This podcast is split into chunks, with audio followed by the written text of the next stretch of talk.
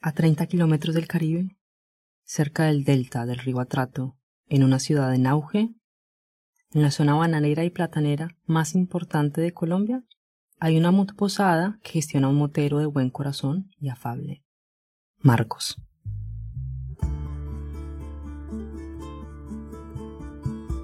Todos estamos en un proceso eh, diario, constante, para determinar realmente quiénes somos, más que quiénes somos, qué hacemos acá. Fueron tantos años, tanta tierra cruzando.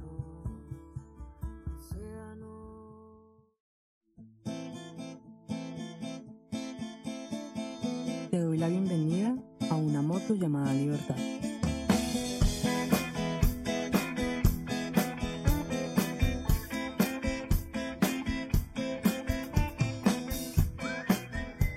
En el pasado, para llegar desde Medellín a Apartado y seguir para Turbo, Necoclí y Arpoletes, y luego pasar al departamento de Córdoba, había que planear al menos 16 horas de camino, estar preparado para transitar una vía de derrumbes y estrecha, y lanzarse a una expedición en una zona en la que, por muchos años, la violencia regía los días y las noches. En el presente, sin embargo, la historia es distinta y difícil de desentrañar. Para mí apartado en mi casa como tu casa, pues eh, obviamente hay muchas cosas por reparar, hay cosas por mejorar y te gustaría que fueran de otra forma, pero aprendes a quererlo porque es tuyo, es tu lugar y es de donde pertenece. Y realmente esa zona es muy bonita, pues que no sea la zona más turística, hablando de apartado, más turística del país, puede que tengan algunas falencias, algunas fallas y cosas que todavía haya que mejorar. Pero pues eh, hay que aprender a querer los lugares donde, donde somos. Aprender a, tenerle cariño también a eso, amor y, querer que crezca. La verdad para mí apartado en mi casa. Y el Urabá antioqueño pues sería mi patio de juego. En el apartado, que es el municipio más grande, denso y poblado de la región, y la ciudad en la que vive Marcos significa tierra prometida. Apartado fue fundada en 1907, pero oficialmente se consolidó como municipio en la ordenanza 7 de noviembre de 1967. Según las estimaciones del DANE, Apartado cuenta con más de 130.000 habitantes para este 2023, lo que la ubica como el municipio más grande del Urabá, además de ser también un centro económico e industrial poderosísimo y en crecimiento. Urabá sí que es bonito, es, una tierra muy eh, diversa, tiene muchas etnias y eso es bonito porque no te, no estás siempre viendo lo mismo, o por lo menos no todos somos iguales, en el sentido en que pues, puedes encontrar personas acá de, etnias muy diferentes, la indígena, la mulata, la negra, paisas, o sea, es bastante variada, entonces es un lugar muy chévere porque es como un mini país, un mini país donde vas a conocer de todo un poquito y pues como todo, eh, tiene muchas cosas por, mejorar. Creo que el tema de la violencia ha opacado un poco lo que realmente eh, tiene que ofrecer esta zona y ha llenado de temor a muchos más que, que, tal vez se han querido dar la oportunidad y no han podido. Que realmente invitarlos a todos, que vengan, que disfruten, que pasen. Somos muchos los que estamos trabajando por por mostrarle al mundo de que esta, esta tierra bonita, hermosa, es buena, es, es, es diferente, ha cambiado. Un chip muy diferente ahora al que tuvo, no sé, en los años 90, en los principios de los 2000. Y creo que la gran mayoría de los viajeros que han pasado lo han visto, lo han vivido, tengo la certeza de que realmente es un lugar muy mágico para el que realmente aprecia las, las cosas que se pueden ofrecer en determinados lugares. Creo que el tema de la violencia es algo que ha habido todo el país y pues así como Urabá hay muchas zonas que luchan día a día intentando rescatar eso bonito que los caracteriza y invitarlos a todos que pasen, una pasadita porque de verdad que Urabá tiene mucho, mucho que La región del Urabá es un vasto territorio que se encuentra entre los departamentos colombianos de Chocó, Antioquia y Córdoba. Es una región biodiversa y protegida, lugar de etnias y poblaciones raizalizadas. Pero una descripción geográfica queda muy corta, porque quizás cualquier descripción sea insuficiente. El Urabá en sí mismo ha sido una estela de eventos históricos de luchas entre clases hegemónicas y personas raizalizadas y ha sido un territorio en disputa entre el deseo de expansión bananera y el arraigo ancestral. Es una zona biodiversa periférica, fronteriza y multicultural, lamentablemente estigmatizada y marginada.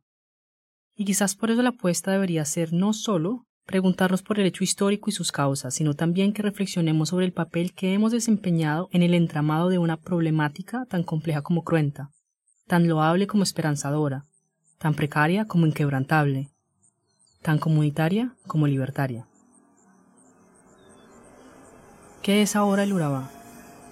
¿Cuáles son esos múltiples Urabá? El antes y el después de Urabá, en el tema de los motoviajeros y las motoposadas, es, es muy complejo realmente hablar desde cuándo empezó todo, porque pues antes de que nosotros empezáramos a hacer esa gestión en la zona, ya habían otras personas que lo venían haciendo con antelación.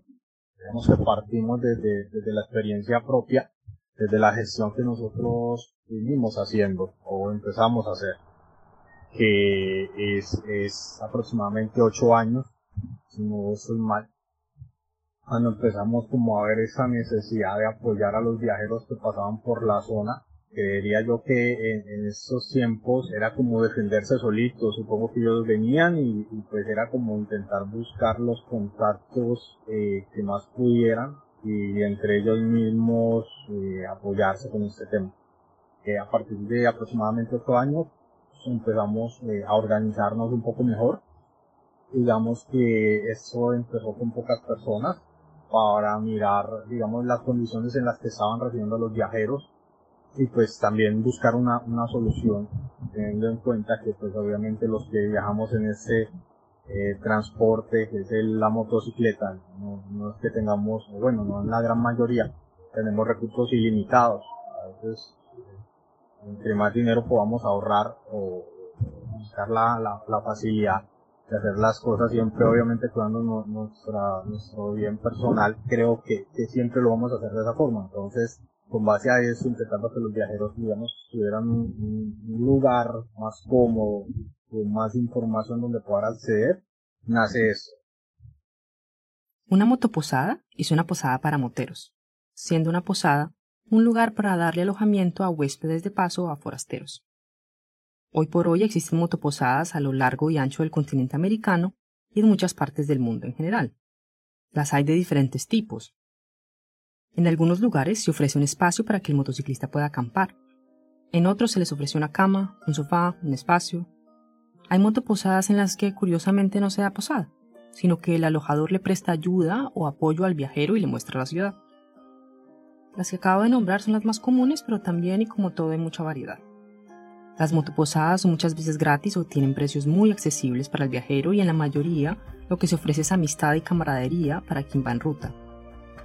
Muchos moteros las usan porque son una aliada para el camino, tanto por los precios módicos o la gratuidad como por la colaboración del local, los descubrimientos insólitos y la posibilidad de entablar amistades entrañables. Tanto para poder quedarse en una motoposada como para ofrecer una, hay que ser un recomendado o hay que ser parte de un grupo y hay que seguir unas reglas que están pensadas para proteger al hospedador y al hospedado. Comprometerse a respetar y resguardar la casa del uno y la dignidad del otro.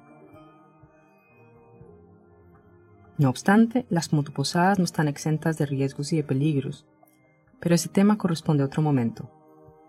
Como todo y como siempre, cuando nos acercamos a otro que confía en nosotros, solo podemos actuar según lo que tenemos dentro Solo podemos mostrar y demostrar de qué estamos hechos. Y en ese espacio de revelación brotan manojos de historias.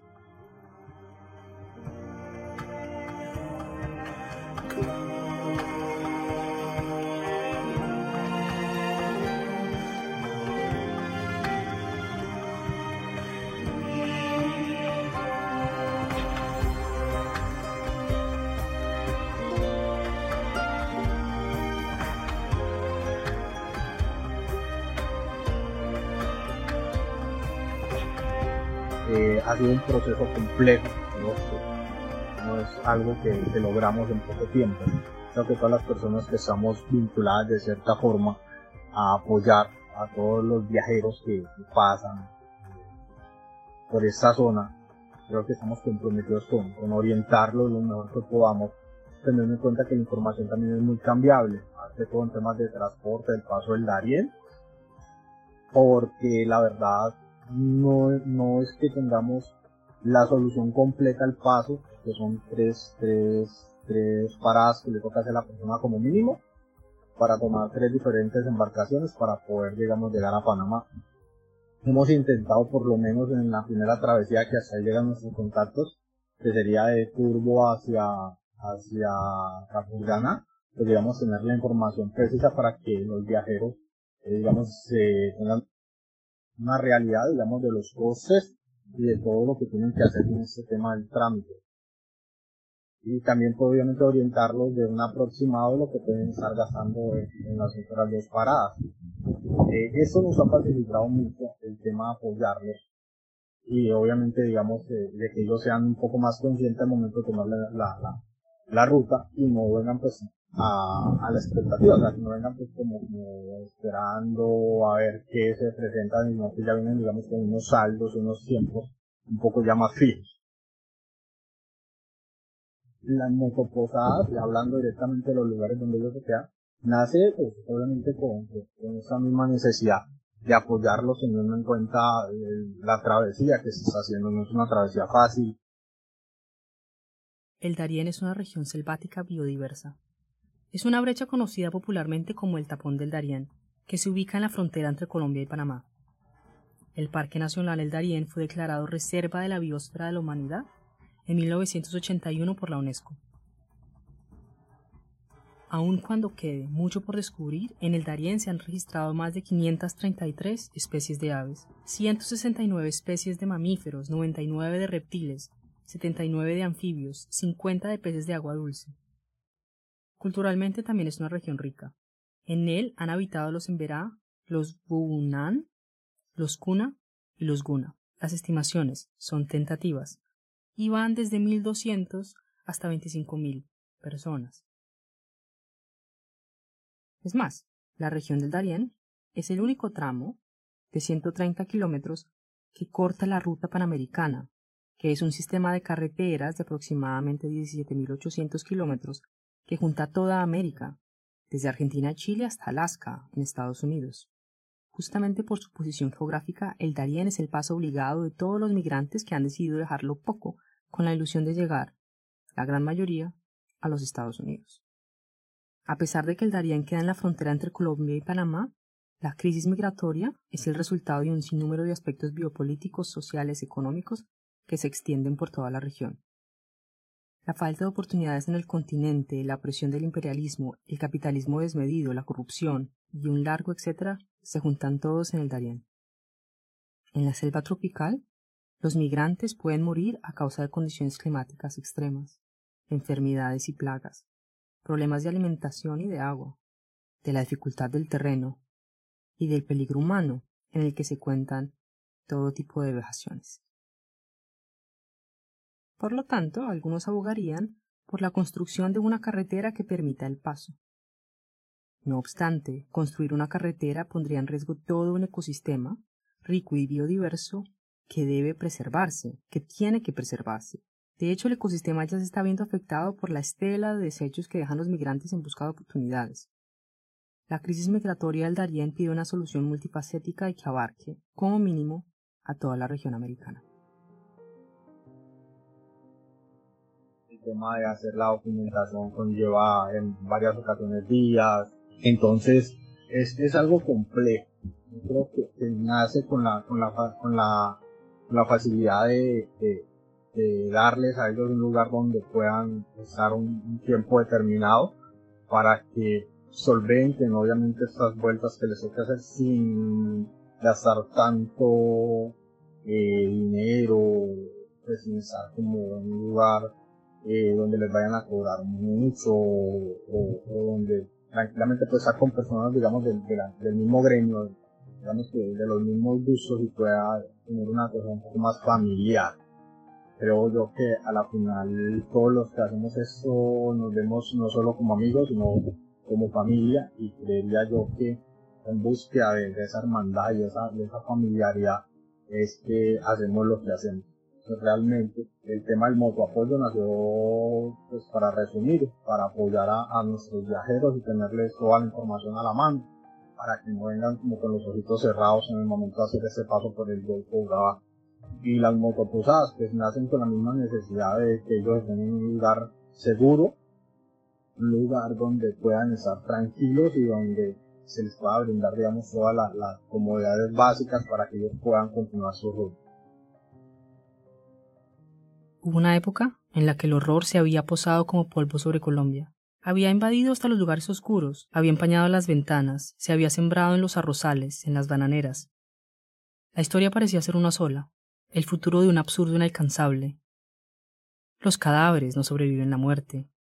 Y el no fue una excepción de esta conquista, y muchas veces fue epicentro de violencias múltiples.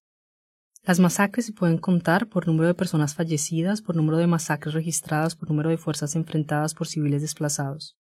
La masacre es una y son todas y no conoce de números. Desborda, nos desborda, se desborda. Hoy todavía pareciera que sus ecos resuenan en nuestro imaginario colectivo. ¿Eso que cuentan, eso pudo haber pasado en esta tierra? en el artículo La pacificación y la paz territorial en Urabá como lógicas espaciales de la paz, Álvarez Giraldo y Pimiento Betancourt aducen que la pacificación del Urabá no data de mediados de los 90, sino que puede rastrearse hasta el siglo XVI. Los procesos de pacificación en el Urabá han forjado una idea muy específica de qué es la paz y cómo debería llevarse a cabo, y, lamentablemente, solo ha estado en función de intereses colonialistas o capitalistas. El Urabá es una región periférica, pero el gobierno central busca hacerla parte de su hegemonía porque es una región estratégica. Aunque desde hace varios años se ha reducido la violencia en masa, como las masacres, todavía pululan conflictos que afectan directamente a la diversa población civil, como la expansión de cultivos ilícitos, las tensiones entre comunidades, la violencia por parte de nuevos grupos paramilitares y el tráfico de droga y el tráfico de personas. No obstante, es allí mismo, en ese quiebre, en esa mirada de conflictos, donde la gente y la comunidad han logrado crear sus espacios y procesos de paz desde la periferia, haciéndole el quite a la pacificación impuesta desde el centro del país. En el Urabá hay una continua construcción-reconstrucción de un multiterritorio. Después de la firma del Acuerdo de Paz de 2016, en el que se había encontrado que una de las principales apuestas debería ser la redistribución de tierras, y según los datos de la criminalidad corporativa y reordenamiento territorial en Urabá, Mesa Duque e Inuasti Rodríguez aseguran que entre 2017 y el 2020 solo se han adjudicado 159 predios a personas naturales. Tal cantidad apenas suma el 0.6% de la distribución de predios a escala nacional. El tapón del Dardien, como bien me lo preguntas, es un tema delicado, muy complejo. Creo que realmente si llegamos a analizar todo, todas las valencias, los puntos a mejorar, cómo cómo está la situación a un aspecto un poco más completo. Acá nos echaríamos todo el día y yo creo que la semana porque pues es un tema demasiado profundo que ni siquiera analizándolo hay que analizarlo desde muchos puntos, social, el tema político, cultural, o sea, tiene demasiadas. ¿Qué pasa?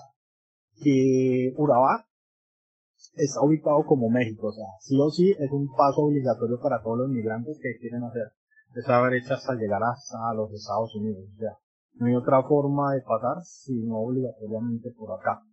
Aunque es un tramo corto, tengo entendido que son alrededor como de 100, 120 kilómetros que hay que hacer, pues, relativamente no es tanto. El, el hecho es que está en una selva, está, por así decirlo, virgen, porque pues no, no ha sido tocada por el, por el ser humano en temas de, infraestructura de construcción de caminos. Entonces, obviamente es como abrir ese camino por, el monte y, ver hasta dónde llegas, entonces eso siempre retrasa. Y yo supongo que esos 100 kilómetros se van a convertir en una pesadilla de 1600, porque pues, al punto donde hay personas que mueren en, ese paso, por agotamiento entre muchos infines de otros casos. Eh, creo yo que, es complejo. Es una situación bastante triste. El tener que ver a madres, padres, niños, adolescentes, ancianos intentando hacer toda esta travesía, a veces es triste porque pues vemos que, que por lo menos yo, mi percepción es que eh, a los gobiernos les falta mucha unión. El tema de albergues, el tema de, lo que te decía al principio con respecto a, ayudar a los, a los viajeros que pasan por acá. El tema de información, o sea, tener como una guía un poco más clara por lo menos para los que van a hacer ese, ese, ese gran paso. Porque yo digo que, que, realmente hay que tener una necesidad muy grande para, para arriesgarse a vivir todo esto con la esperanza de que puede que sea algo mejor del otro lado, puede que haya luz, como puede que del otro lado del túnel no haya luz y, y, sea una luz ficticia.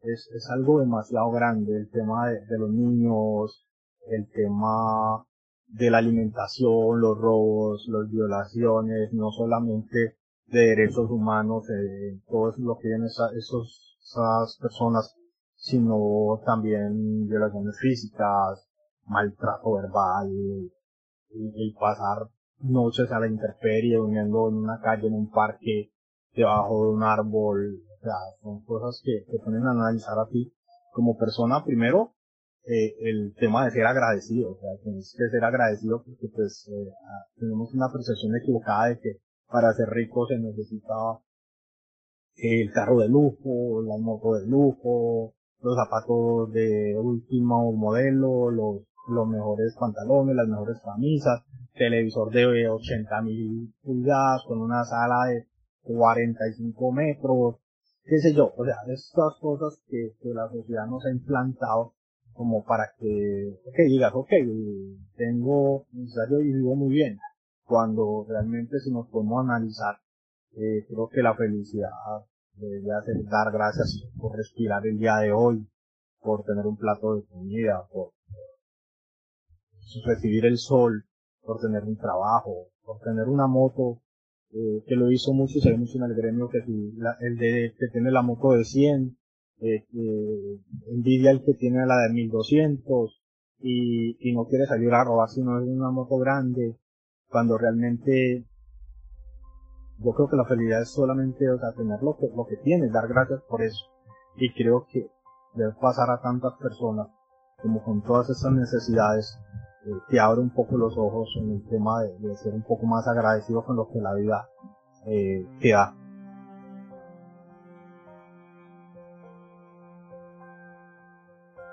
Miras a tu alrededor y de repente se te revela la similitud. Tu corazón es un cajón roto por el golpe de una palma abierta. El cajón también es una lámpara, y a los bombillos del mundo los estalló la luz. De verdad que, una cosa es que te lo cuenten, otra cosa es vivirlo, y pues acá en la zona todos los días, es el pan diario, donde en las playas como Turbo, hay, hay veces que que realmente hay una llegada masiva de, migrantes y, y, verlos buscar en la basura, básicamente que hacer sus necesidades al aire libre, o sea, te da una, una percepción de que, de que, de verdad hay algo que nos falta como seres humanos, y que hay algo que, todavía necesitamos, yo creo que es empatía y amor por nuestro prójimo, eh, yo creería que si realmente más personas unieran eh, y ayudaran a esas personas, no sé, hay, hay algo muy bonito, que, algo que se llama como las matronas, no recuerdo bien el nombre, es una organización eh, que, que, está en México que les da comida a las, a las personas que se montan en, el tren de la bestia. Y eso es totalmente voluntario, o sea, Creo que algo, algo así deberían de, de hacer en todos los lugares donde estas personas llegan, recibirlos con todo el cariño, no, no son personas que lo están haciendo porque quieren. Teniendo en cuenta todas las necesidades que se sufren en esta selva, mm, es algo, no sea algo voluntario decir, ve, vamos allá a pasar hambre, vamos a pasar necesidad, o sea, que nos maten o algo. O sea, creo que es la última decisión que toma una persona y creo que cuando da ese primer paso, realmente no saben la magnitud de realmente a lo que se están comprometiendo. Y en el camino creo que la falta de empatía eh, es algo que prima porque me ha tocado verlos como intentan llegar, no sé, a un restaurante a, o, donde se es parado tomando un tinto y te tienen una moneda. A veces, a veces, y digo a veces porque peco también, obviamente no, no soy la mejor persona, pero, pero a veces realmente tenemos, sí, la monedita o, o la facilidad de que muchas veces comemos en un restaurante no nos gusta lo que estamos comiendo y en el momento o sea, hay tantas personas pasando necesidad que realmente es algo de, de, analizarse mucho y, y, de buscar ser un poco mejores. O sea, yo creo que la invitación de, de todo esto es, es ser mejores. No solamente porque pertenecemos a, pertenecemos a ese gremio, sino por, por, solamente la intención de, de, ayudar a alguien. A veces uno no sabe, pero que la ayuda que tú estés entregando en ese momento aquí no significa nada, pero para esa persona significa un montón. Yo tengo una frase mía, eh, pues no sé cuántos más la manejan, pero digamos algo que, lo, lo interiorizo mucho. Si para ti demora un minuto, para él puede durar toda la vida. Y es eso, y se puede aplicar a, todo, a todas las cosas que hacemos. Porque para ti un juguete, para los, los que hacemos eventos en diciembre regalamos juguetes yo sé que muchas, muchos grupos moteros también lo hacen y es una obra muy bonita. Y para ti puede significar dos mil, tres mil pesos, pero para el niño va a ser algo que no va a olvidar posiblemente en toda su vida. Entonces, yo creo que, ojalá nos podamos unir como, como, como seres humanos que somos y ojalá nos podamos apoyar. Sería bonito escuchar que los motociclistas, aparte de hacer marchas por la gasolina y por tantas injusticias que realmente están mal, también nos uniéramos para, para, para, para que como gremio, como compañeros, brindáramos un poco más a, a estas personas que realmente no, lo, no, no, están pasando un rato chévere. Y créanme que, yo sé que, que puede que no haya una recompensa más allá de, de gracias, pero que eso ayuda, eso ayuda a curar el alma y creo yo que es la enfermedad que el ser humano lo está matando hoy en día, que queremos todo para nosotros, pero no queremos nada para el prójimo.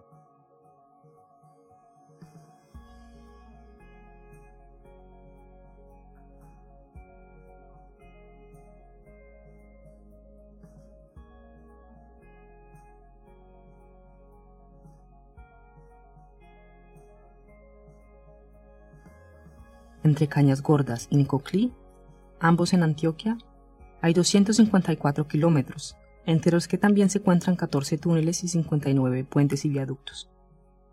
El acta de inicio del contrato autopistal Mar 2 es de enero de 2017, pero la robusta construcción comenzó en 2018. Según la Agencia Nacional de Infraestructura, ya para el 28 de agosto de 2023 se tenía el 97.08% terminado y entregado. El otro megaproyecto, Puerto Antioquia, que estará en turbo, será un complejo portuario de manejo de carga de importación y exportación. El ambicioso proyecto, consignado en la Agenda Antioquia 2040, busca hacer que la región del Urabá se convierta en una conexión estratégica entre Colombia y el mundo. Se tendrán carreteras, túneles y viaductos, se tendrá un complejo portuario. Con tanto potencial no queda más que ilusionarse. La región del Urabá está en su mejor momento, como dice Marcos, y esto además solo está comenzando.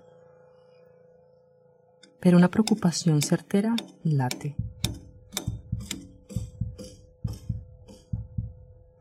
Genera sospecha. A lugares con mucha riqueza suelen llegar empresas extranjeras e incluso nacionales, y auspiciadas por el gobierno, a explotarlo todo, a destruirlo todo y a dejar nada. Como sociedad, no debemos bajar la guardia. En pleno siglo XXI después de tanto camino recorrido, incluyendo, por ejemplo, el sonado evento reimaginado en la novela de García Márquez, Cien años de soledad, conocido como la masacre de las bananeras, tenemos la responsabilidad de crear un país y un mundo de justicia para con los seres humanos y generar estrategias de crecimiento económico para todos, no solo para unos cuantos, y que también estén diseñadas y pensadas obligatoriamente para conservar la biodiversidad del planeta, muy por encima de temporales riquezas materiales. Yo creo que la persona que tomó esa, esa decisión de hacer esta carretera está pensando de cierta forma en lo mismo que muchos de nosotros hemos pensado, digamos, siendo acá de la zona, y es que se avecinan buenos tiempos para acá, ya se avecinan buenas inversiones, yo sé que, que, que en poco tiempo lo, lo escucharás o, te tocará verlo, si, si vuelves y pasas, es, es de que esto eh, va a ser muy, muy turístico, muy atractivo para muchas personas en todo el interior del país y por fuera. Sí, yo, quien les habla, Lina Sánchez, estuvo en el Urabá. De hecho, Marcos fue mi hospedador en apartado. Y uno increíble. La belleza exuberante del paisaje me conmovió a tal punto de llevarme a las lágrimas. Pero la historia de esa ruta vendrá después. Que muevan a esta región siempre ha sido el plátano y el banano. Ahorita pues eh, se están haciendo digamos unos acercamientos con el tema del cacao, la yuca, la exportación del aguacate, pero realmente lo que siempre desde, digamos, desde el día uno que se empezó a fundar esto, eh, es plátano y banano. La pesca, eh, aunque tenemos, digamos, sectores muy, que exportan pues e, ese, ese producto, no, no es que sea como nuestra materia prima. No, es, no, es, que, digamos, que de un día para otro no hay peces, no pescamos y, y, y se acabó el comercio, ¿no? Porque pues siempre lo que ha movido todo el comercio, casi que el 90% de empleo lo está generando directamente el plátano y el banano. Si cogiéramos las diminutas y casi inexistentes semillas del banano y tratáramos de cultivarlas o de sembrarlas, no germinaría nada. Y es que, desde la década de 1960, comercialmente comemos la misma variedad de banano. La historia de esta fruta con nosotros, los seres humanos, es antiquísima. Por ejemplo, la banana silvestre se cultivó por primera vez hace más de 7.000 años en Papúa Nueva Guinea. Era una fruta verdosa y sus semillas eran grandes y duras. La variedad de banano más extendida en la actualidad, los Cavendish, son estériles, lo que en botánica se conoce como partenocarpia. Han sido modificados por el ser humano y se plantan por la raíz, no por las semillas. El sabor a banano de los dulces, las golosinas y los panquecitos es distinto a lo que llamaríamos el del banano común de hoy, porque su sabor fue extraído de una variedad dulce y sabrosa, Gros Michel, que se declaró comercialmente extinta en 1965 debido a la mortal infección por hongos conocida como la enfermedad de Panamá. Como tal pie, cabe resaltar que el plátano y el banano, aunque se parecen, no son los mismos. El plátano, en algunos lugares del mundo denominado también plátano macho, tiene una corteza dura y una pulpa más seca y rugosa que la del banano, y no es digerible crudo. No, pues sí, no solo la playa, o sea, vas a encontrar un parche para todos. Por ejemplo, hay personas que, que pues, no tienen, por ejemplo, barú, pero por lo menos satzurro, la miel, capulana, pues ahí está.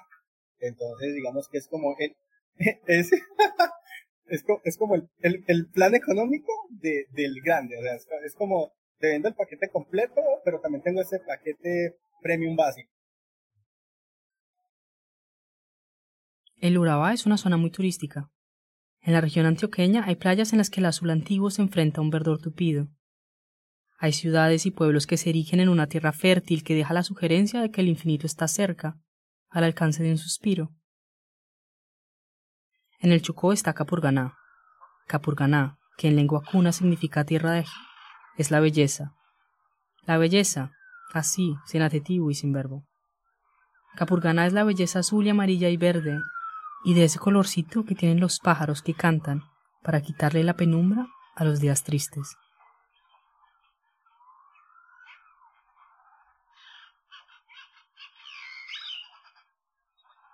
La Colombia del 2023 es muy distinta a la de hace 40 o 30 años.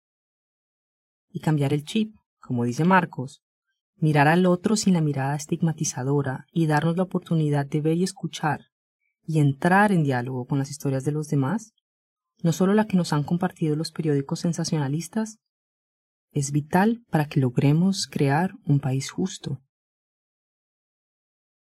Nunca podremos tener la mirada desnuda, porque la forma en la que miramos está moldeada por nuestra propia carga cultural, por nuestra propia vivencia. Pero podemos acercarnos al otro sabiendo que es mucho más lo que desconocemos de él, que llegamos a tal encuentro con prejuicios y experiencias, pero con el corazón abierto, esperando encontrar al otro para ser permeados por su cultura, por todo aquello que desconocemos. Es así como lo que somos se permea de lo que es el otro, y ambos salimos transformados de tal encuentro. Ninguno de los dos podrá volver a ser el mismo, y esa es una de las formas en las que nuestras historias personal y colectiva podrán por fin tomar otro rumbo.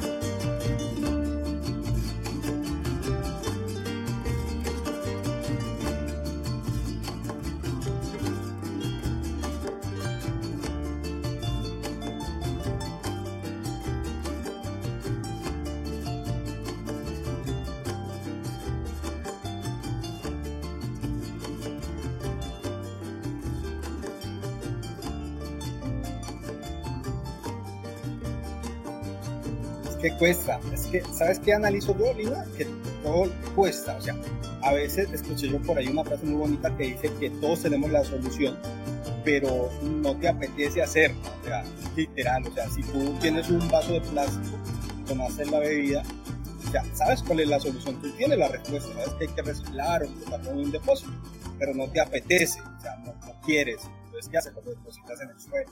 Y así empieza absolutamente todo lo que nos tiene jodidos ahora. No nos apetece. La solución todos la tenemos.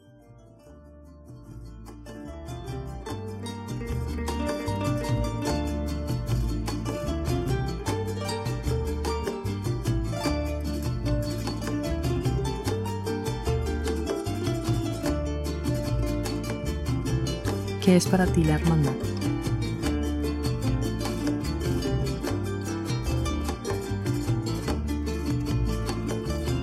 Es cariño, es amor, es, tolerancia. Para mí la, la, hermandad va un poco más allá que solo pertenecer a algo, sino sentirlo y conectar con las personas que también lo sienten y lo ven de la misma manera.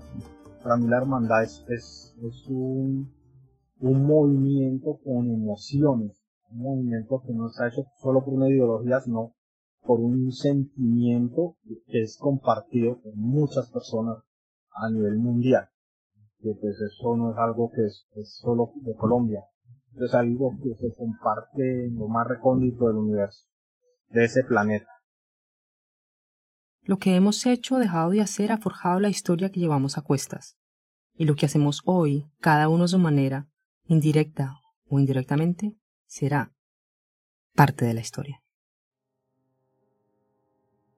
Llega el tema interesante el señor Mario Sebastián Salcedo, sí, más recordado en el mundo del motociclismo y, todo lo que tiene que ver con la motoaventura y los motoviajeros, como Diario de un Cocinero, un tema bastante personal.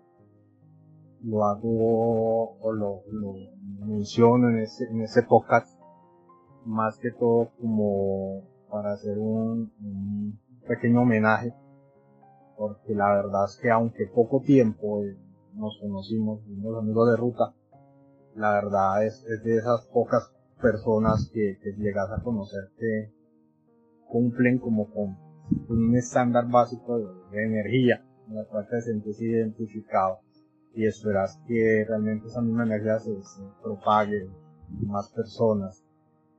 Y también es un claro ejemplo de que no hay que de guardar los sueños, no hay que posponer las cosas y, hacerlas mientras estamos vivos.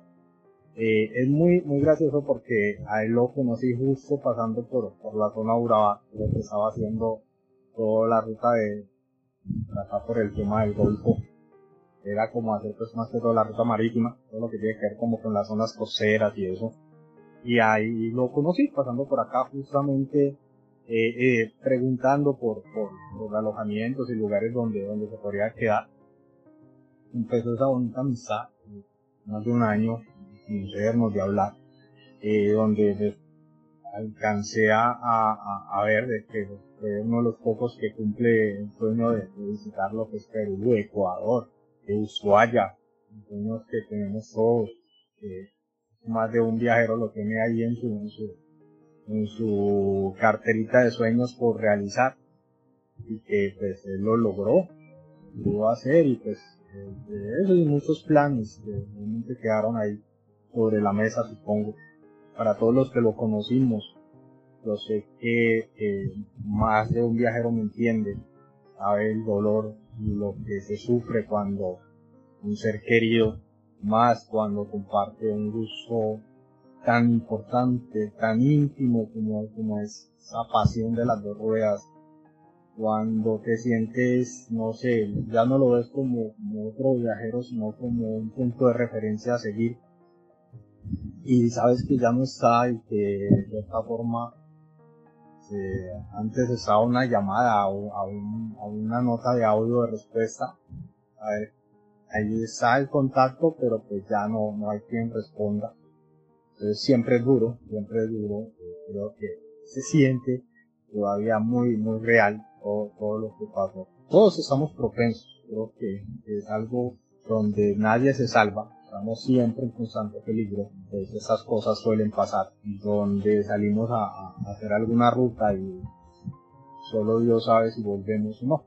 Por eso el mensaje sería intentar, intentar, primero no, posponer nada, segundo no dar nada por sentado, y tercero, realmente salir sin miedo. Creo que es algo normal del ser humano, duele, como todo, y no duele tanto la partida, sino el hecho de que no, no, no lo vas a ver más. Para todos, todos los del gremio que han perdido un amigo, familiar, alguien de mucho cariño y amor, es por ellos seguirlo haciendo por uno más. Intentar cumplir todo lo que se dijo o lo que se puso en la mesa, ya no solo por, por tu gusto personal, sino porque pues ya hay una voluntad aparte de la tuya también arraigada de esa decisión, ser mejores personas, la invitación más grande, siempre tratar con cariño, con amor, con respeto, para ser recordado de una bonita manera.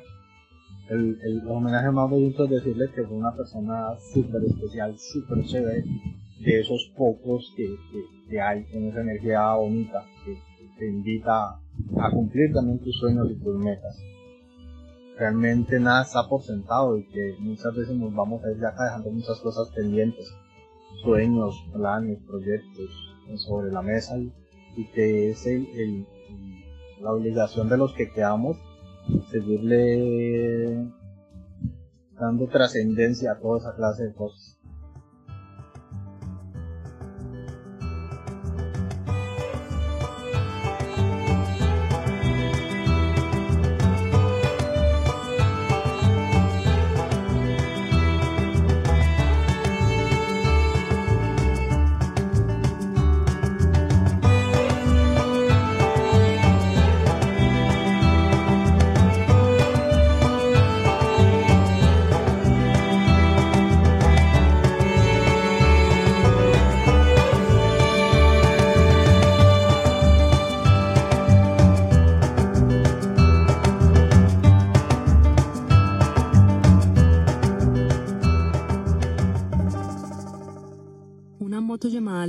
Es un podcast y un sueño.